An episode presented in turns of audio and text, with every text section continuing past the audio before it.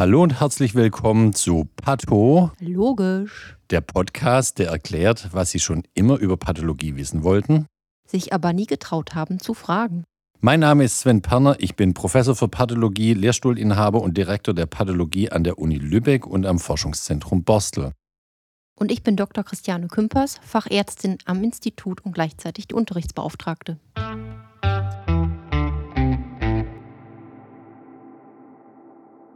In unserer ersten Folge von Pathologisch möchten wir heute unseren Zuhörern näher bringen, was Pathologie ist und was Pathologen den ganzen Tag so machen. Erstmal zur Begriffsklärung. Der Begriff Pathologie leitet sich ab von den beiden griechischen Wörtern Pathos und Logos. Pathos steht für Leiden und Logos wieder die Wissenschaft oder die Lehre. Also ist die Pathologie direkt übersetzt die ähm, Wissenschaft von den oder die Lehre von den Leiden, also von den Erkrankungen.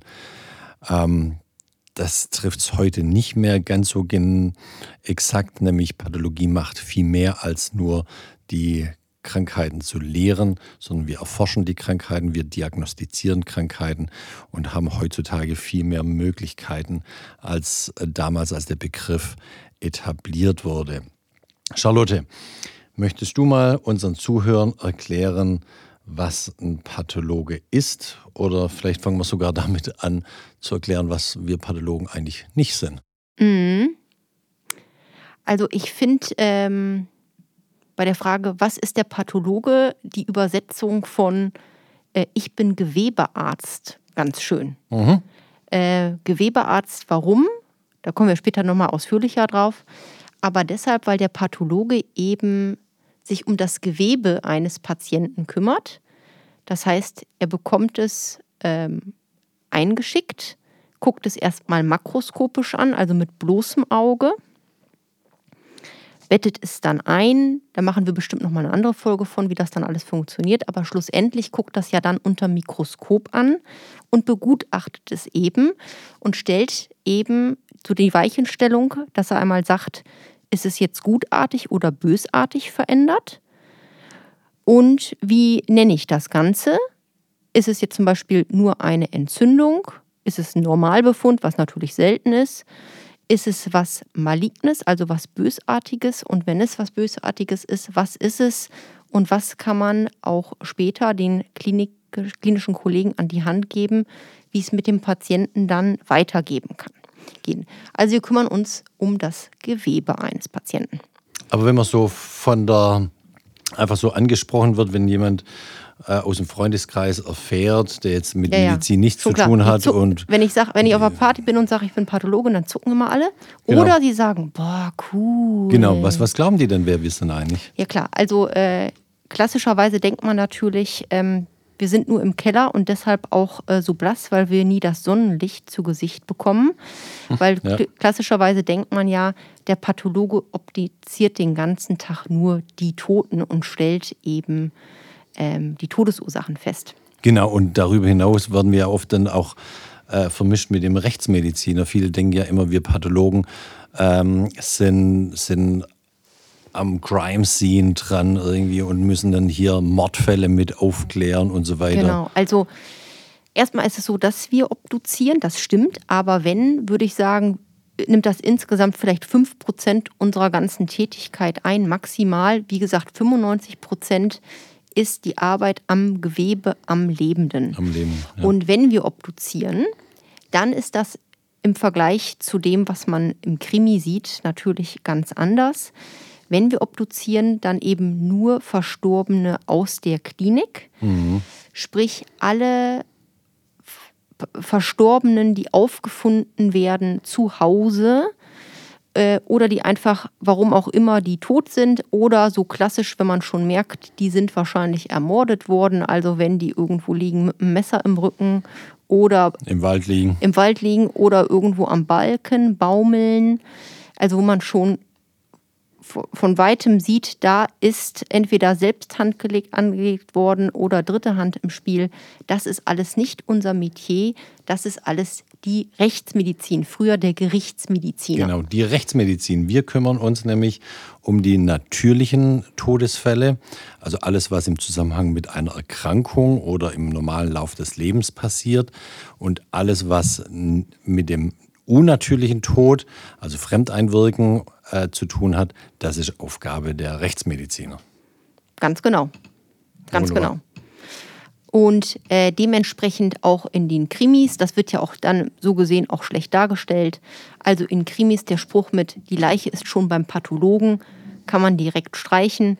Man müsste sagen, die Leiche ist schon in der Rechtsmedizin. Genau. Das kommt so ein bisschen auch aus dem angloamerikanischen, weil im, der Rechtsmediziner im angloamerikanischen amerikanischen Forensic Pathologist heißt, also forensische Pathologe. Das wird dann manchmal einfach nur als Pathologe übersetzt. Die richtige Übersetzung wäre Rechtsmedizin. Also alles, was in Krimis vorkommt, ist immer eine Rechtsmedizin. Den Pathologen, den kennen sie nicht aus den Szenen und aus den Krimis. Genau. Und ein Unterschied da wäre noch, dass ja der äh, Rechtsmediziner die Todesursache klären will.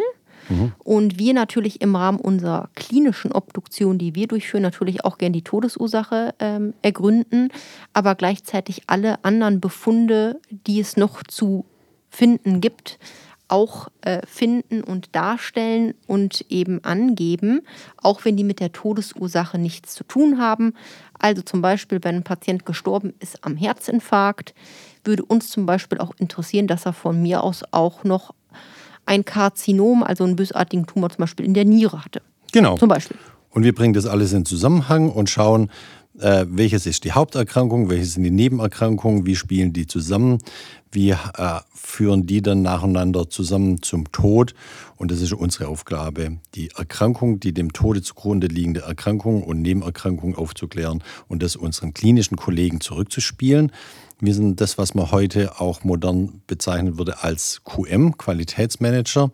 Wir erzählen dem Kliniker anhand der Obduktionsbefunde, sagen wir, was sie alles richtig klinisch detektiert haben und was sie vielleicht gar nicht gesehen haben. Genau. Hm? Ja, ansonsten werde ich häufig gefragt, ähm, wo der Pathologe eigentlich arbeitet. Ähm, und tatsächlich ist es so, dass es natürlich einmal äh, Institute gibt für Pathologie, die eben an Universitäten angeschlossen sind, so wie wir jetzt hier. Mhm.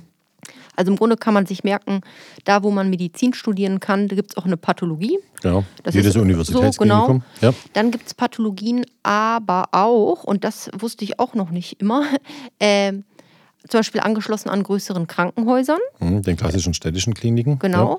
Und es gibt tatsächlich aber auch Pathologien, die niedergelassen sind. Also genauso wie ein niedergelassener, keine Ahnung, Urologe oder so oder genau. ein HNO-Arzt gibt es theoretisch auch Pathologiepraxen. Genau, das sind dann Pathologen in ihrer Praxis und kriegen dann die Gewebeeinsendungen überwiegend von niedergelassenen Ärzten oder von kleineren Krankenhäusern. Genau, und im Gegensatz zu normalen Praxen haben die eben kein Sprechzimmer, wo Patienten sitzen, denn der Pathologe hat keinen direkten Patientenkontakt. Nein, unser Kontakt ist immer der klinisch tätige Arzt, der direkt mit dem Patienten in Behandlung steht. Ganz genau. Mhm. Ja.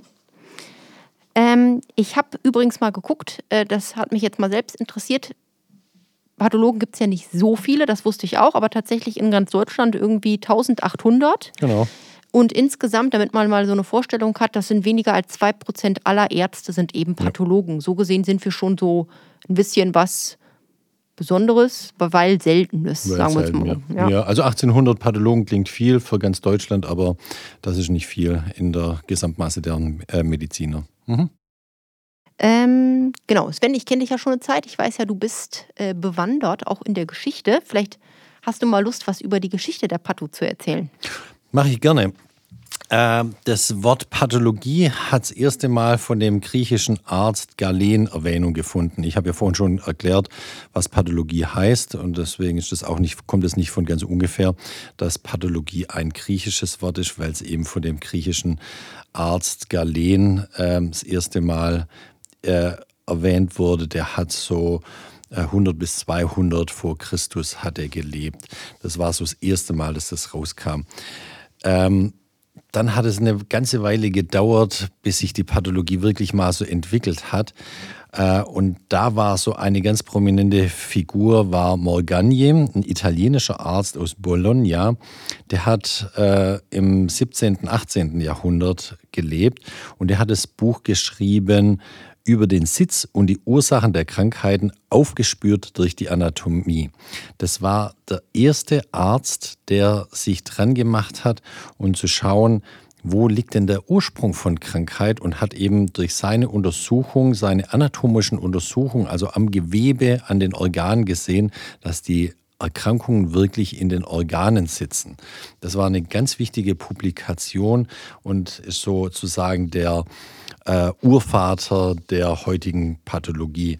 Dass es erste Mal einen hauptamtlichen Arzt gab, der sich um nichts anderes gekümmert hat als um Pathologie, damals reine Sektionspathologie, also die Leicheneröffnung, die Leichenschau, die Untersuchung der Organe rein makroskopisch. Das war im Allgemeinen Krankenhaus in Wien der Alois Vetter und der wurde 1796 als hauptamtlicher Pathologe berufen hat den Job aber auch nicht allzu lang ausüben können, nämlich der ist ziemlich genau zehn Jahre nachdem er zum hauptamtlichen Pathologen berufen wurde, ist er auch schon wieder verstorben. Den ersten Lehrstuhl für Pathologie, also ähm, hauptamtlichen Lehrstuhl an der Universität, den hat äh, Lobstein, Jean-Frédéric Lobstein bekommen und zwar in Straßburg, an der Uni Straßburg und das war 1819. Damit war Pathologie sozusagen ein akademisches Fach für die Lehre der Studenten und auch mit einer gewissen Wissenschaftlichkeit untermauert. Ähm, das erste Ordinariat für Pathologie und damit auch als Prüfungsfach wurde 1844 in Leben, ins Leben gerufen. Und zwar äh, hat man da den Professor Rokitanski die Leitung des Anatomischen Instituts, des Pathologisch-Anatomischen Instituts in Wien übertragen. Da sieht man schon, hier nimmt jetzt die Entwicklung der Pathologie wirklich Schwung auf. Und ähm, der wirklich der Übervater der Pathologie war der Rudolf Virchow, der nebenher. Den kenne ich auch. Ja, der nebenher ja auch äh, äh, mit Bismarck zu Bismarcks Zeiten auch äh, sehr aktiver und streitbarer Politiker war. Ähm, Rudolf Virchow, den nennen wir als Pathologen auch immer den Begründer der Zellularpathologie. Äh, er hat nämlich so als einer der ersten äh, sich nämlich das Mikroskop auch zur Hand genommen und äh, die pathologischen Veränderungen der Organe nicht nur makroskopisch beschrieben, sondern auch Schnittpräparate angefangen, äh, angefertigt und diese Schnittpräparate unter dem Mikroskop untersucht und dann eben gesehen, dass die äh, Sitz der Erkrankung nicht nur in den Organen zu suchen ist, sondern auf zellulärer Ebene. Rudolf Virchow, der hat seine Karriere gestartet in Würzburg und wurde dann an die große Charité berufen, wo er die größten Teile seiner äh, Untersuchungen vorgenommen hat. Also das ist so unser Urvater der modernen Pathologie, die Pathologie, die auf der Untersuchung der Zellen und Gewebe sich berufen hat. Soviel zur kurzen Historie zur Entwicklung der Pathologie. Natürlich entwickelt sich heute Pathologie auch weiter und immer weiter, aber da können wir auch gleich noch mal was dazu erzählen. Also wie ich schon mal anklingen lassen habe, was wir so grob machen, wir sind Gewebeärzte. Ähm, wir haben keinen direkten Kontakt zu den Patienten, sondern immer nur über den jeweils behandelnden Kliniker. Wenn der Kliniker jetzt. In dem Fall auch bei dir zum Glück, würde ich sagen. Entschuldigung, lass das war frech. Lass ich jetzt unkommentiert stehen. Wenn jetzt ein Chirurg ein ganzes Organ nimmt oder Organteile oder ein Internist durch eine, eine Darmspiegelung auch äh, nur eine kleine Biopsie entnimmt, ähm, schickt er uns das Gewebe ja in Formalin rüber, dass es fixiert wird, zusammen mit dem Einsendeschein. Kannst du mal kurz nochmal durchführen, was dann so die nächsten Schritte sind, die, die hier das Gewebe bei uns durchlaufen? Mhm. Genau, also noch einmal vielleicht kurz vorab, ähm, wenn man jetzt zuhört und selber hat man schon irgendwo in einer Form Gewebe entnommen bekommen, sei es zum Beispiel jetzt bei einer Magen-Darm-Spiegelung, so kleine Biopsien oder vielleicht auch schon mal was Größeres, zum Beispiel im Rahmen einer Operation, auch wenn zum Beispiel nur mal der Blinddarm entnommen wurde oder die Gallenblase. Oder dann, Leberflecken an der Haut. Oder Leberflecken an Haut, genau. Dann ist es ja nicht so, dass man sagt, äh, das tut weh oder ist entzündet und so, das schneiden wir mal raus und dann kommt das sozusagen in die Tonne, sondern alles Gewebe wird eben zu uns zum Pathologen Genau. geschickt. Aus gutem Grund. Genau. Weil wir machen die Diagnose. Genau, also wenn Sie vielleicht mal, wenn Sie jetzt mal zuhören, und das ist bei Ihnen der Fall, wenn es mal heißt, wir, wir schicken das ein und mal gucken, was da, welches Ergebnis zurückkommt. Das ist sozusagen das, was wir machen, nämlich was in der Pathologie eben ähm, jetzt befundet wird. Oft heißt ja, wir schicken das Material, äh, das Gewebe ins Labor. Genau, Und wenn das Ihr Arzt zu Ihnen sagt, dann meint der Arzt dann immer zu uns in die Pathologie. genau, genau. Und ähm, ja, das Gewebe kommt dann hier eben an, zusammen mit dem Einsendeschein. Auf dem Einsendeschein steht eben drauf, wo das Gewebe äh, entnommen wurde, also was das ist und eben schon mal die klinische Angabe, was der Arzt eben vermutet, was der Patient denn hat. Also im besten Fall, ne? So sollte es zumindest sein. Und eine spezielle Fragestellung an uns steht häufig äh, auch drauf. Häufig steht aber auch nichts drauf oder einfach nur Dignität. Das bedeutet so viel wie, äh, was ist das? Ist das gut oder bösartig? Sag doch mal, so Genau. nach dem Motto. Krebs oder nicht Krebs. Genau. Ja. Und ähm, dann ist es eben so, dass es je nach ähm, darauf ankommt, wie groß jetzt das Gewebe ist, was entnommen wurde.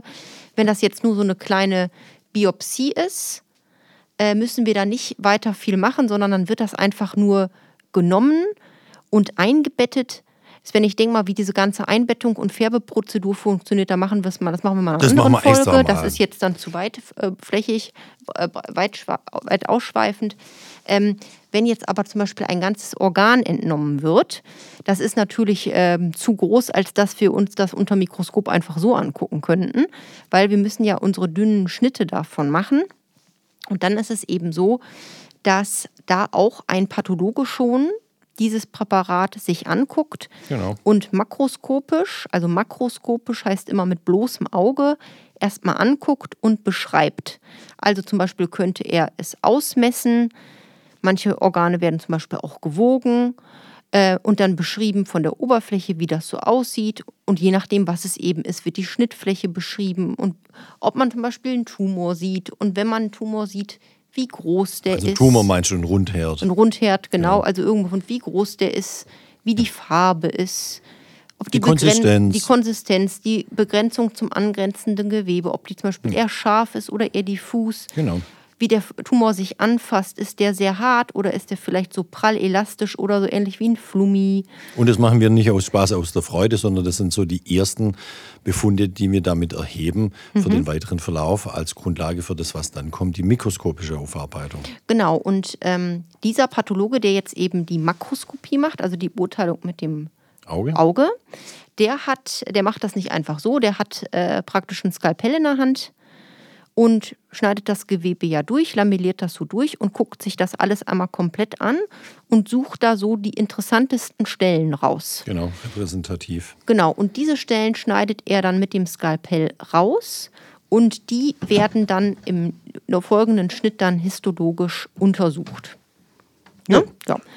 Und ähm, so gesehen, große Präparate haben also so einen Zwischenschritt, weil man diese ganze makroskopische Diagnostik und wie wir das dann nennen, den Zuschnitt, das heißt das Zurechtschneiden in kleine Gewebestücke, dass man sie im Weiteren dann aufarbeiten kann. Ähm, das gibt es nur bei diesen großen Geweberesektaten und nicht bei diesen kleinen Biopsien. Und die Arbeit mit dem Mikroskop, auch wenn die Mikroskope heute so ein bisschen größer sind, technisch ausgefeilter, aber im Prinzip ist das, das genau das Gleiche wie die Zellularpathologie, Wie vor die von- 150 Jahren, ne? ja. Virchow ent- entwickelt hat. Ja, Ja, das heißt, das Gewebe wird später ähm, geschnitten in ganz, ganz dünne Schnitte. Man kann sich vorstellen, ein so ein Schnitt, das Gewebe ist dünner als ein rotes Blutkörperchen. Deutlich dünner Ja, sogar. also äh, super dünn. Und wird eben gefärbt Ich denke mal, wir machen auch nochmal später eine Sonderfolge zu den ganzen Färbungen, die wir so Genau. im äh, Repertoire haben. Aber wir haben eine Standardfärbung, die heißt H und E. Hämatoxylin und Eosin. Genau. So wird Genau genommen sind es nämlich zwei Färbungen. Ja, ja, ja, ja, ja. Später, das ist ja. Auf jeden Fall wird damit sowieso erstmal jedes Präparat angefärbt und erstmal dann angeguckt. Das heißt, im nächsten Schritt, am nächsten Tag, das dauert einmal über Nacht, diese ganze Prozedur, kommt, sitzt jetzt wieder ein Pathologe da am Mikroskop.